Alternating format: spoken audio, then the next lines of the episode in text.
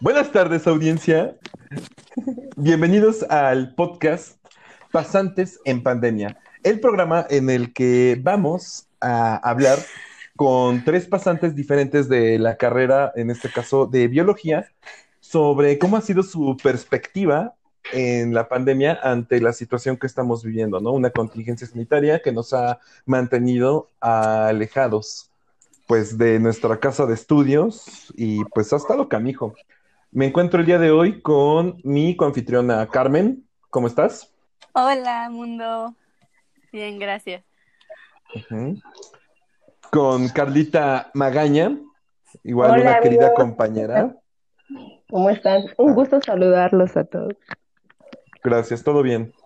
Y con Juan Carlos Martínez, igual un muy estimado compañero de la carrera. Saludos. ¿Qué tal el calor? ¿Cómo los está tratando? Ah, pues la verdad es que a mí me gusta mucho el calor, entonces. Rico. Sí, ¿no? Sabrosón. A mí también me gusta, así que yo también lo estoy disfrutando. Perfecto, así que yo prefiero un poco más el frío, pero pues eh, hay que soportar el calorcito. Está rico. Sí, como que también ya había cansado tanto frío, ¿no? Así que espero que estén tomando agüita porque la hidratación es muy importante.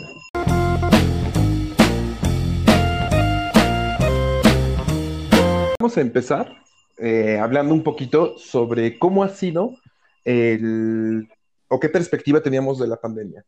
A ver, Carmen, cuando te enteraste de que existía este tema del COVID y que se iba a poner bien intenso y todo ese tema, ¿qué fue la impresión que tuviste sobre esto?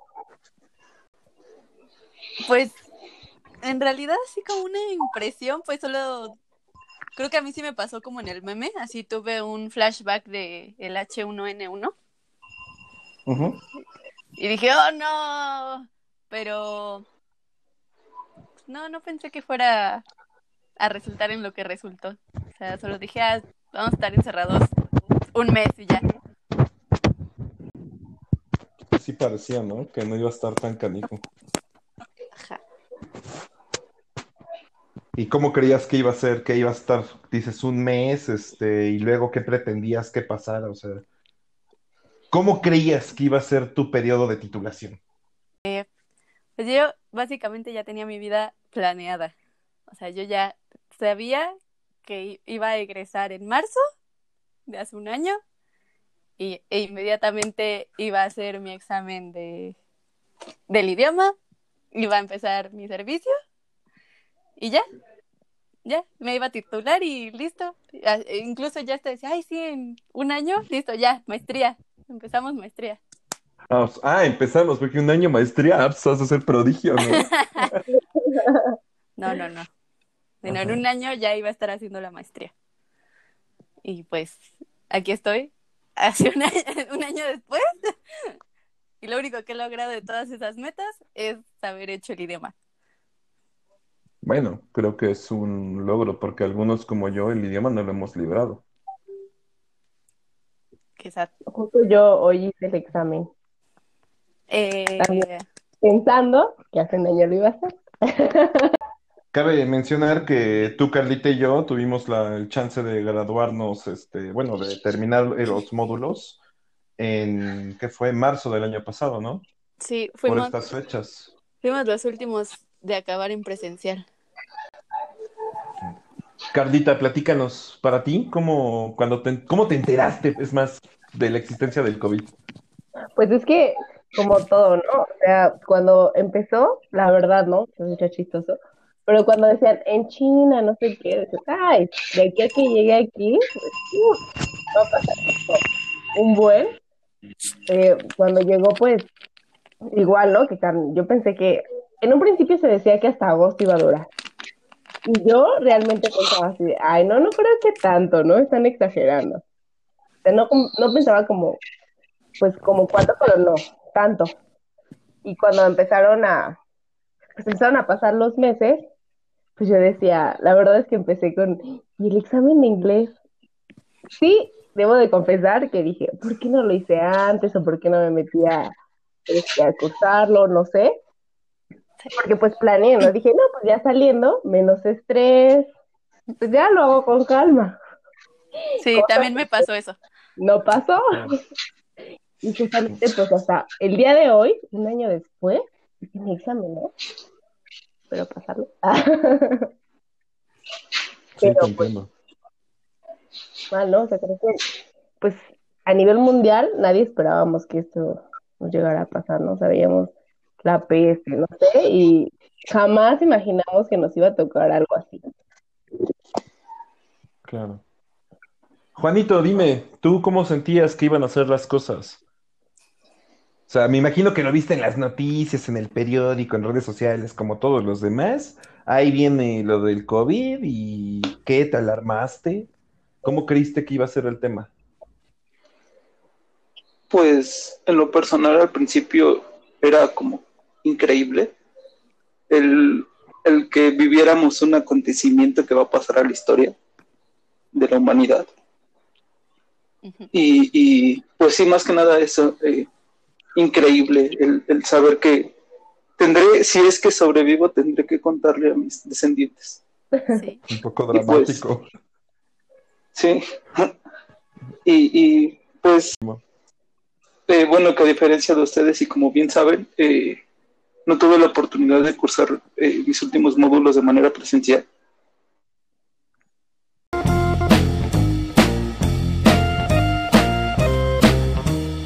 Es una parte bien interesante, mano, porque, por Sí. ejemplo, cuando yo me enteré de lo de la pandemia, yo juro que, o más bien juraba, que pues no iba a ser tan fuerte, que iba a ser algo muy, muy sencillo. Tal vez porque como que no parecía lógico, ¿no? Que desde otro continente viajara una enfermedad hasta acá. Pero esa parte que dices de acabar los módulos durante una pandemia es algo que, por ejemplo, para nosotros tres es completamente desconocido. A ver, platícanos un poquito de eso. ¿Qué, qué diferencias más, o sea, grandes ves entre un módulo presencial y un módulo digital? No, es, es abismal la diferencia. Es abismal totalmente. Eh, realmente siento que desde que empezó la, la contingencia y, y las restricciones, eh, académicamente no avancé como me hubiera gustado, ¿sabes? Tenía pues muchos proyectos en mente, eh, los últimos dos módulos que son realmente donde aplicas todos tus conocimientos aprendidos durante tu carrera y pues el hecho de, de simplemente quedarte en casa y no poder ejecutar todo lo aprendido es, uf, me, me cayó como balde de agua fría. Una investigación. ¿Cómo se hace? A mí cuando me dijo mi asesor ahora de servicio social, tienes que hacer una investigación o todo tu servicio social de manera bibliográfica, yo sí fue como de, ¿eh? O sea, ni idea. No es eso. Puedo decir que mi, mi trabajo de, de, mi último trabajo que fue digital fue bueno, eh, pero sí es un, un, un lío porque puedo decir que como biólogos nuestros 60% de trabajo es el campo, es donde es la base medular de tu trabajo de investigación. Si te quitan esa parte importante, eh, tienes el otro 40% para, para hacer algo. Y con ese 40% no puedes hacer un trabajo representativo, ni un trabajo interesante. O con la ambición que uno siempre tiene. ¿no? Estamos contigo. No, y además, o sea, yo creo que también el, sí, estando, ¿no? En clases presenciales, el trabajar en equipo, que de repente era de tú haces esta parte o así, y que aún así nos reuníamos, era algo complicado. O sea, no, no me imagino cómo era, pues ya todo, pues En virtual. en virtual, ¿no? O sea, que así pues ya teníamos dudas y ya era de pues vernos y, y ajustarlos, ¿no? Pero ya Sí, todo claro, o sea, ¿cuántas- virtualmente. Ustedes me conocen y soy un poco exigente al hacer las cosas. Bastante. y el, y el hecho de que no, no cumplieran, sin desmeritar el trabajo de mis compañeros, porque creo que se esforzaron, Sí, claro. unos más que otros, pero en fin, es trabajo en equipo. Tenían que, que, que hacer una redacción, tenían que leer, tenían que investigar acerca de un tema y no lo hacían, porque el hecho de que sea en línea los vuelve flojos a más no poder, en verdad, en verdad. Eh, y te lo digo porque yo ya lo viví. Se escuchará feo, pero lo termina siendo uno mismo. Y, y- y pues no está cool. Es, mucha carga de trabajo. Sí, es, es mucha carga de trabajo. La situación como tal te, te, te, te afecta eh, personalmente y académicamente el estar encerrado, el, el tal vez muchos eh, pasamos por problemas familiares complicados debido a lo mismo. Pues sí, fue un caos mental horrible, horrible, horrible. Claro. Por ejemplo, Carlita, este, para ti, ahorita que hemos estado con lo de la pandemia, yo entiendo que tú ya tenías un trabajo estable relacionado, ¿no? Con el tema de la carrera. Como quien dice, esa parte ya la tenías un poco más resuelta, ¿no? Vamos a dar el contexto. Carlita ha estado en primera línea desde el comienzo, porque ya trabajaba en un banco de sangre del hospital infantil. Ajá, sí. No, Ajá. Y has estado trabajando ahí con muestras de COVID desde que empezó la pandemia aquí en México. Tú no, de cierta forma, no tuviste que pasar el encerrarte en tu casa Sí, como no, los demás, pero seguramente nos puedes dar otra perspectiva de así cómo te ha ido. Completamente diferente, claro. Sí, pues sí, o sea, muchos me preguntan, ¿no? Que, o me comentan, no, es que, ¿cómo ha sido tu nueva realidad, no? Digo, pues es que realmente así como que, cambiar abruptamente mi vida en ese aspecto, pues no lo hizo, ¿no? Al contrario, fue seguir trabajando, porque seguimos trabajando. Yo desde un principio, cuando me enteré de la pandemia, yo sabía que me, a mí me tocaba, ¿no? Jamás lo imaginamos, pero realmente, eh, pues estudiamos y nos contratamos para eso, ¿no? Que jamás nos pasó por la mente ni nada. Pero yo sabía que a mí no me iba a tocar descansar desde que, pues, no tengo la edad, afortunadamente no tengo ninguna enfermedad, entonces fue el, no, sí al principio era como un poco de temor, ¿no?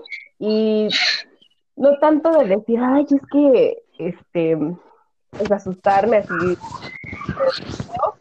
y me da hacia mi familia, ¿no? Tuve un punto en el que yo le dije a mi mamá de, si esto se pone muy feo, yo me voy a ir a vivir un tiempo en un hotel, ¿no? Porque sí era el miedo de llegar a tu casa y traerte algo del hospital.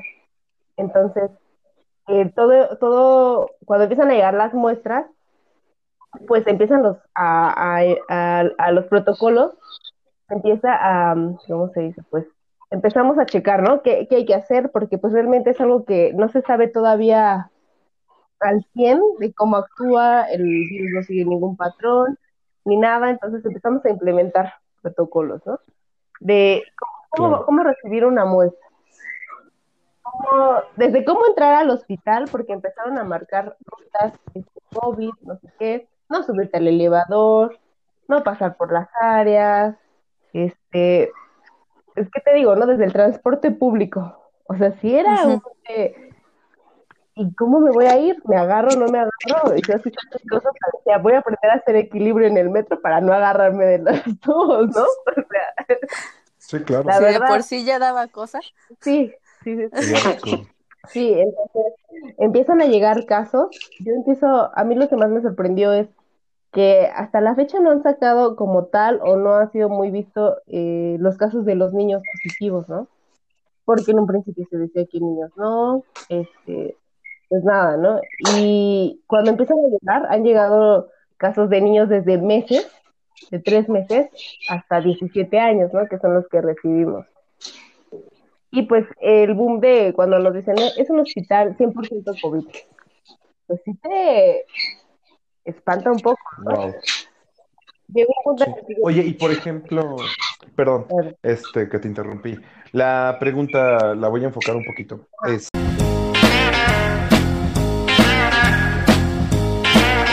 este, ¿y en qué proceso de tu titulación estás ahorita? Pues ahorita empecé, pues yo me voy a titular con este, experiencia laboral. Justo voy ahorita el examen. Y ahorita pues tengo un problema justamente porque necesito una carta de presentación por parte de la universidad, donde este, el hospital necesita la carta que constate que pues necesito saber que me exoneran del servicio social porque ya realizo actividades sobre la carrera, ¿no? Y por ejemplo, para eso tienes un asesoramiento, necesitas un asesor ¿Algún profesor te has acercado a pedirle ayuda o a algún directivo? Pues es que a mí me dijeron en servicio social que lo que necesitaba era 10 reportes de las actividades que realizaba, firmadas por mi jefe inmediato, la carta del hospital donde me liberan el servicio por experiencia laboral y eso es todo. Bueno, pasamos contigo, Carmen. Este, platícanos un poquito cómo fue este ahorita todo este proceso de que dejamos de estar saliendo a la calle, de que empezamos a dejar de reunirnos y que se volvió como que más complicado el tema, ¿no? Con lo de la pandemia. ¿Cómo lo has vivido tú en tu caso? ¿Cómo está funcionando para ti el servicio social? ¿Ya lo empezaste? Este, ¿o cómo va el tema? Pues, ¿por qué vamos a hablar de eso? Ay, este, pues te digo, a mí realmente la situación me rompió toda, todo el plan que ya tenía. Eh, entonces ahorita pues fue venir a encerrarme y, hacer nada. Para mí fue bastante duro. Eh, no fue fácil, este, más porque soy una persona que no está acostumbrada a estar en casa, entonces yo así como al mes ya estaba arañando las paredes. Ya cuando más o menos pues la universidad se, se, se estabilizó, pues mis asesores, porque yo ya estaba palabrada con un laboratorio para hacer el servicio. Entonces las profesoras de ese laboratorio me, me contactaron y me dijeron, bueno, pues no podemos hacer el servicio que tú crees, que, o sea, el plan que tú tenías, la investigación que tú tenías en mente. Tienes que hacer algo por vía remota.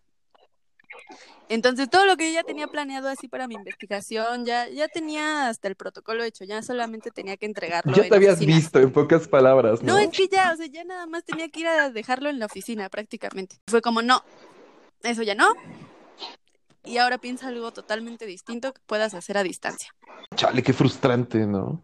Y, ajá, exacto. Entonces, pues no puedo decir que he estado haciendo nada después de eso, porque me he estado metiendo a cursos en línea y todo, pero a mí sí me ha costado mucho trabajo enfocar mi servicio a algo virtual. Complicado lo veo. Bueno, es que a lo mejor pues, fuera de lo que estábamos acostumbrados a Ay, sí, no, está horrible, lo odio. Claro. Lo que me lleva a preguntarte, Juan, algo interesante.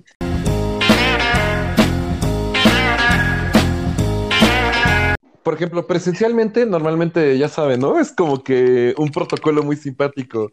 Llega eh, los compañeritos, el profesor, nos saludamos, empezamos a hablar de casi casi la pregunta, ¿sí leyeron? ya todos fingimos que sí leímos y empieza la charla a salir dudas del tema y como que si alguien dice algo, pues yo le puedo contestar si tengo un, algo que aportar a la clase, que es lo precioso del sistema modular. Pero ese sistema modular, ¿cómo es cuando no es presencial? Platícanos un poco de todo eso. Es, es complicado.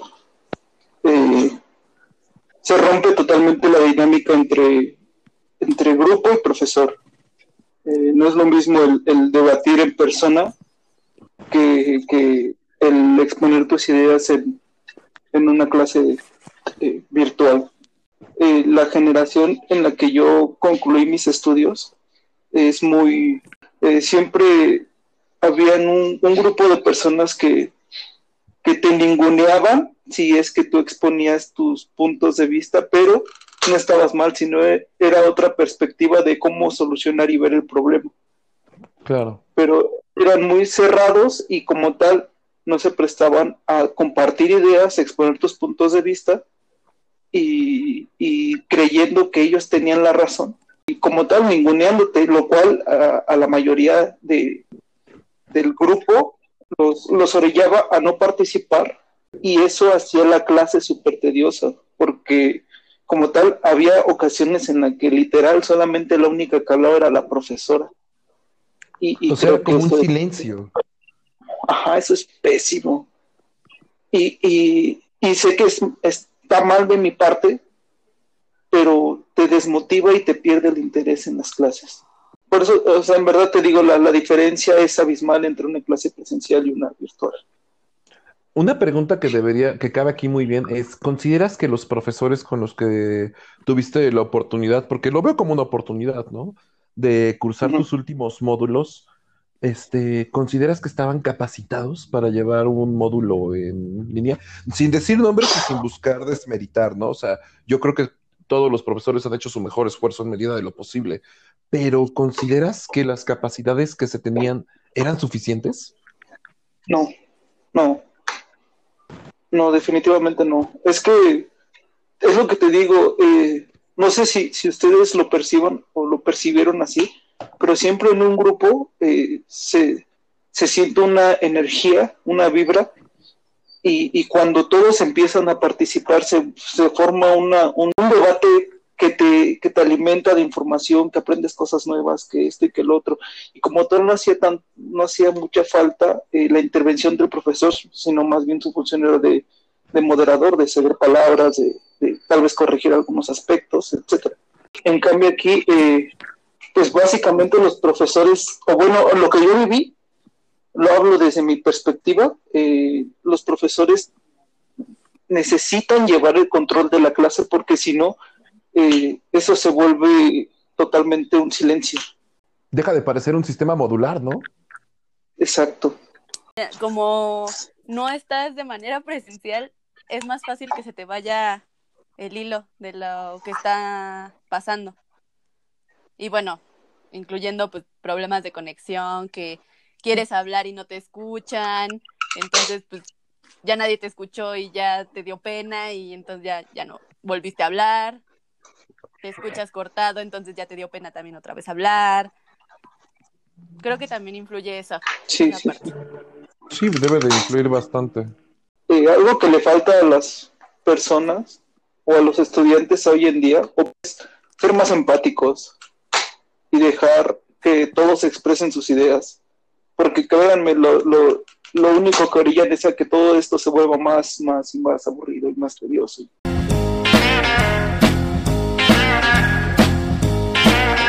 Iba a pasar contigo, Carlita. Lo que te quería preguntar es, este, por ejemplo, tú trabajas en sector salud, entonces tienes cercanía con médicos, enfermeros, camilleros, con todo un sector, ¿no? Que su visión para nosotros puede ser muy desconocida en algunos aspectos. Tú emocionalmente, ¿cómo has recibido todo lo que abarca tu chamba, toda esa convivencia con el sector salud, del cual formas parte, claro, ¿no? Pues eres una profesional en tu área. Sí, en un principio eh, se cuidaban como un poco más y después lo dejaron de hacer, ¿no? También esto creo que lo orilló el, el que yo veía por decir a los residentes, pues sabemos que cómo los tratan, ¿no? Este, como muy cansados, ya sin ganas de hacerlo, igual algunos compañeros, o sea, muchos con miedo, muchos hasta de verdad llegaron a inventar enfermedades para faltar, ¿no? O sea, para que los metieran en las contingencias. Te decían, si te sientes mal o tienes algún padecimiento, tienes que venir para que te den tu hoja de contingencia y te vayas. Se llevan un año descansando. Y de hecho, cada, Wow. cada como tres meses nos hacen exámenes psicológicos para ver cómo nos sentimos. O sea, preguntas desde si nos han dado ganas de, de matarnos porque ya no podemos con el trabajo, ¿no? Porque pues sí fue un cambio muy importante. Entonces, En exceso abrupto. sí, y, y nos hacen preguntas así de, ¿has sentido ganas de dañar a otras personas porque estás cansado? Este, y que yo realmente pues uno pensaría de, ay no, pues ¿cómo van a preguntar eso, no? Pero realmente sí llega un punto en el que ya estabas fastidiado y realmente hasta sí llegaba a enojarme por decir en la calle cuando veía personas que no se cuidaban, ¿no? Entonces, no sé, sí, sí fue algo muy fuerte. Y por ejemplo, ahorita que estamos tocando lo emocional, Carmen, tú eres de nosotros cuatro, creo que la que más tiempo ha tenido que permanecer aislada. Primero que nada, porque también tú convives con un paciente de riesgo, ¿no? O sea, tienes ahí una responsabilidad. En mi caso, pues yo vivo solo. este, tengo que trabajar, tengo que hacer mis cosas y pues al final sí es difícil, lo digo desde mi perspectiva, sí es difícil estar solo, pero estoy acostumbrado. En cambio, tú lo dijiste, estás acostumbrada a salir y ahora tienes que estar encerrada con una persona con la que tal vez ya no estabas tan acostumbrada a convivir, porque hay que recordar que tú te viniste a vivir unos meses al sur. Por largas temporadas, ¿no? Por la cercanía que tenías con la escuela si te quedabas acá. Fue como dos en uno, porque fue el regreso a vivir con alguien, fue el regreso a convivir en un mismo espacio. Entonces ya de por sí eso es, vuélvete a acoplar a la rutina de que tienes que compartir. Y la segunda fue que pues al principio, pues como todo se cerró, como todo era así un caos, pues de cierta forma yo me encargué de muchas cosas al 100%, o sea, desde pide la despensa o ve por la despensa, este, ve al banco, o sea, haz todo. Y sí llegaba un punto en el que decía, ay no, ya, por favor. Porque, pues sí, también, pues creo que eso nos pasó a todos los que vivimos con alguien, que a pesar de vivir toda la vida con alguien, ya estar 24/7, ya fueron 365 días, ahora sí ya son Muy difícil. 365 días, pues es, Ya es un año. dices, Diosito, ¿por qué? ¿No? Porque antes pues decías, ya, ya me harté, me voy a salir con mis amigos, punto ya. Y ahora es, no me puedo salir ni siquiera, tengo que quedar aquí y ya ni modo. y- y, ah. Entonces sí, sí, es muy, muy difícil. Te digo, o sea, de verdad, yo decía, ya, ya quiero arañ- arañar la pared ya. Yo creo que los papás con los niños, yo creo que hasta llegó un punto, se va a escuchar feo, pero que yo creo que hasta los papás se hartaron de los niños, ¿no? Porque quieras o no, pues iban a la primaria y ya estaban unas horas pues fuera, pero el quédate con ellos, yo creo que hasta les caían mal sus hijos, o sea, ¿no? Llegó un punto. Hay una parte en la que no sé qué sea más difícil, porque yo lo digo, hay días que de verdad pueden pasar semanas que yo no tenga una conversación con otro ser humano. O sea, es muy complicado estar aislado, porque yo dejé de trabajar por meses buscando, pues no esparcir, ¿no? Posibles contagios y también no infectarme, aunque también estoy en un sector de salud. Pero, por ejemplo, Juan, tú vives con muchas personas. Ah, sí. O sea, tú tienes que, si Carmen, tú tienes el problema de convivir Con con una, tres gatos y con una, con un ser humano. ajá. pero tú vives con muchas personas, Juan, que también entiendo que pueden todos tener una actitud complicada a veces el uno para con el otro. Háblanos un poco de eso. Sí, híjoles, es, es difícil. O sea, a pesar de que no son muchos, porque eh, vivimos mis, mis, mis dos papás y yo, pero sí es muy complicado. En especial porque mi carácter es un poco difícil. Lo heredé de mi madre. así que, Ok. así que pues ya sabrán ustedes el, el, Ya el sabemos lío con quién que tiene problema. Ajá, yo- ajá. O sea, a pesar de que, de que jamás nos, nos peleamos así ni tenemos eh, conflictos fuertes, a veces sí es como de mejor me retiro un poquito o ella se retira un poquito para evitar un conflicto mayor. Pero sí, sí, sí es complicado, muy complicado. ¿Consideras que esto los ha unido más o los ha alejado más híjoles? Mm, sí, nos ha unido bastante. Pues se- a final de cuentas se vuelve una, una, un trabajo en conjunto para salir adelante todos. Porque, por ejemplo, mi Claro. papá trabaja eh, en, en el centro de la Ciudad de México. Eh, vivo en, en el Estado de México, un poco retirado de la ciudad.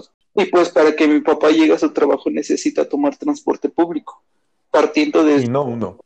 Ajá, partiendo desde el pecero y pasando a un micro, a, a- perdón, al metro. Pues la línea del metro que él utiliza, pues es una de las más ocupadas, que es la línea rosa. Ahora imagínense eso en las mañanas, que es a la hora en la que él sale a trabajar. Es un caos. Pues nosotros como familia trabajamos en conjunto para, para tanto cuidarlo a él como cuidarnos a nosotros y, y no, no, no infectarnos en, en, en el transporte público, que yo creo que es una de las zonas donde más contagios hay. Carlita, tú vives este, con más personas también, ¿no? ¿Cómo ha sido esta cara de la moneda para ti? Pues bueno, yo vivo con mi hermano y mi mamá y mi perrito.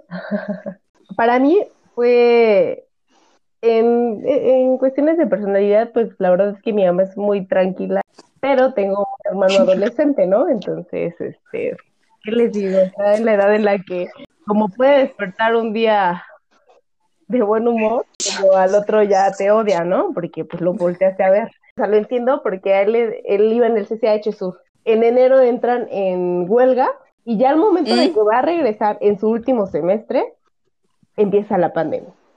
De la huelga, un día antes de la huelga, los ve y ya no los vuelve a ver. Sale de, del CCH y entra a la universidad. Ahorita acaba de, de, entrar, a, terminó apenas su primer semestre y, y, no conoce a sus compañeros, ni su escuela, ni su facultad, ni nada. Pobrecito. No manches. ¿Sabes qué? Yo creo que a la siguiente edición quiero invitar a tu hermano. ¿Qué preferiría eh, sin conocer, eh, como en tu caso, Carlita, tu hermano sin conocer a sus profesores, su facultad, o conociéndolo y que después ya no lo vuelvas a ver? Que fue mi caso. Yo creo que es más complicado mm, ya no, no volverlos a ver, ¿no? Porque, pues ahorita sí te da, más bien es como curiosidad de quererlos conocer, pero ya cuando convives con personas, ya te duele más, ¿no? El no verlos, porque extrañas. Y en un principio es como que es la curiosidad. Entonces, yo siento que para mí sería más complicado el terminar y no verlos. Que a él le tocó los, las dos cosas, ¿no? Sí, claro. él es ese punto de inflexión. A, él sí podemos preguntarle qué duele más. Exacto. Casi, casi amar o no haber amado. Sí, sí, sí, está muy dramático. Lo dejamos ¿eh? con este, con su carácter porque lo entendemos.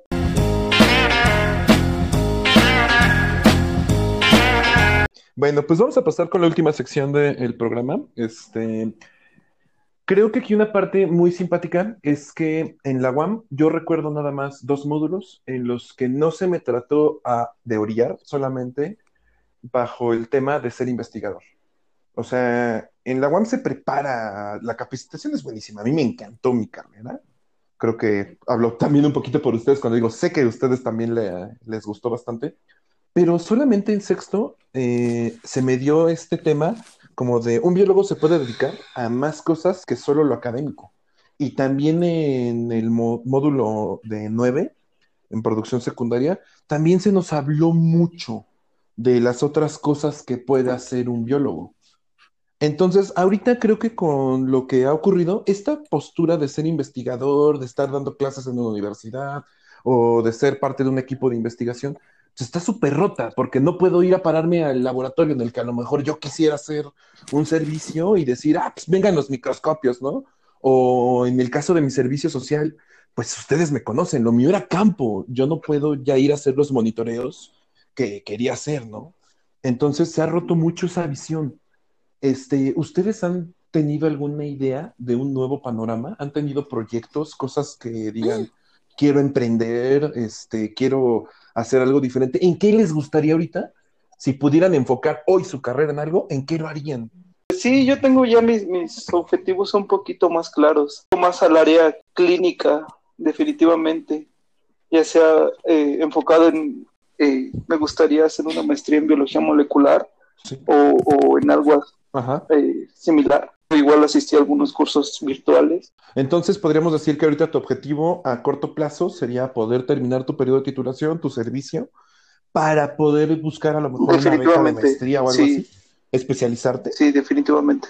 ¿Tú sigues casado con la idea de la investigación y de seguir con el modelo que tenías? Eh, de la investigación no sé, es posible, pero no, no, no entregado al 100, sino como una herramienta extra porque estoy seguro que, en el camino me encontraré algo que me apasione y lo voy a investigar a más no poder. Si mi cabeza me lo permite, eh, podré hacer un buen trabajo que pueda ser publicado.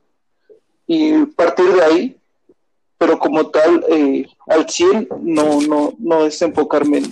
Por ejemplo, Cardita, tú este, ya tienes un trabajo, es un trabajo bueno, pero no sé cuál sea tu perspectiva ¿qué tal si ahorita con esto de la pandemia también dices, no, ya no quiero esto, quiero algo diferente? O sea, ¿qué quieres tú? ¿Cuáles son tus proyectos ahorita? Pues bueno, ahorita, a corto plazo, bueno, ahorita estoy en un diplomado de medicina transfusional que también es más al área clínica, ¿no? Que es en lo que ahorita me desempeño. Y este, pero en un futuro sí, la genética siempre ha sido como lo mío y pues tengo la oportunidad ahí de, de, de tener casos muy extraños y el laboratorio de investigación en genética, entonces. Oh, no, pues sí, claro. Es que lo de la investigación ya no nos lo podemos quitar de encima, ya lo traemos tatuado. gracias, Juan. Este, Carmen, esta pregunta a mí me interesaba mucho hacerte a ti, porque yo sé que de nosotros te ha costado más trabajo a ti desarrollarte laboralmente, o sea, el tema profesional como que siempre te ha costado más trabajo, de una forma u otra. Aunque podemos decir que tú eres la más cercana a una experiencia en investigación, porque toda tu vida lo has visto, ¿no? Por tu mamá, que es investigadora y es buenísima, por cierto. ¿Qué te cambió esto? O sea, ¿cómo lo ves? ¿Ahora qué quieres? Si tú dijeras, tengo que hacer un proyecto a corto plazo, ¿estás trabajando en algo a largo plazo? ¿Qué quieres ahora? Bueno, ahora sigo queriendo lo mismo, pero, pero, ahí cuando se pueda, pues ahí está el plan original lo crionice y como quieran de ser. Este, pero ahorita, pues, pues han sido muchas cosas. O sea, por ejemplo, lo que he hecho es empezar a, a, pintar y empezar a irme como a, a, difundir por medio de la ilustración científica. Este, abrí una cuenta de, de Instagram en donde subo dibujos que hago Dinos cuál es la cuenta para empezar a seguir, porque eso es algo que vale mucho la pena. Es, es arroba az.ga, o sea, asga, pues, así, así es la firma. Excelente. Ya, ya llegué al punto de decir que me voy a autoemplear. Entonces, he pensado en armar una tipo como fitofarmacia en línea. O sea, ser básicamente distribuidora de personas que hacen sus pomadas o hacen, ya sabes, sus shampoos sólidos o capsulitas para la indigestión o cosas así, pero ya más naturalito. Sí, claro, más enfocado a farmacia natural. Oye, eso está padrísimo, está increíble, porque el tema es que hay que aprender algo. Y ese es un mensaje que a lo mejor yo también quiero transmitir, ¿no? Porque, por ejemplo, yo tengo lo del mezcal y me he esforzado, ustedes lo saben mucho, por la marca de mezcal pero creo que es una parte que a veces en la UAM no nos explican tanto, que hay una parte que es la del autoempleo, en la que si yo vendo el producto del productor oaxaqueño, ya ganamos dos, ya comemos dos personas y también hay un tercero que es el cliente que está satisfecho. Es lo mismo que si tú te pones a producir este shampoos o otros productos este, que lleven un recurso natural, si tú lo comercias conmigo y yo se lo vendo a Juan Carlos y Juan Carlos se lo vende a Carla y es una cadena económica, ¿no? Que es algo de lo que lamentablemente no se habla mucho en la carrera. Aunque en 12, pues nosotros nos tocó verlos, ¿no, muchachos? O sea, creo que sí nos tocó estar en esa parte presencialmente. Sí. Faltan más profesores que te den ese enfoque, porque realmente son muy poquitos los que nos dicen, pues órale, autoempléate, explota la creatividad. Diversificar ese enfoque es bueno, tienen razón.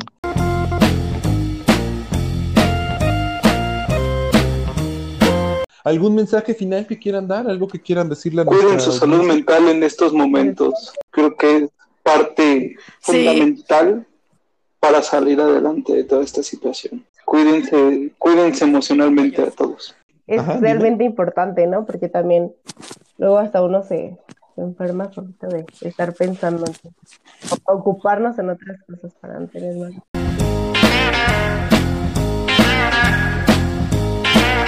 algo que le quieran decir a nuestra amada casa de estudios que crean que pueda ayudar a mejorar?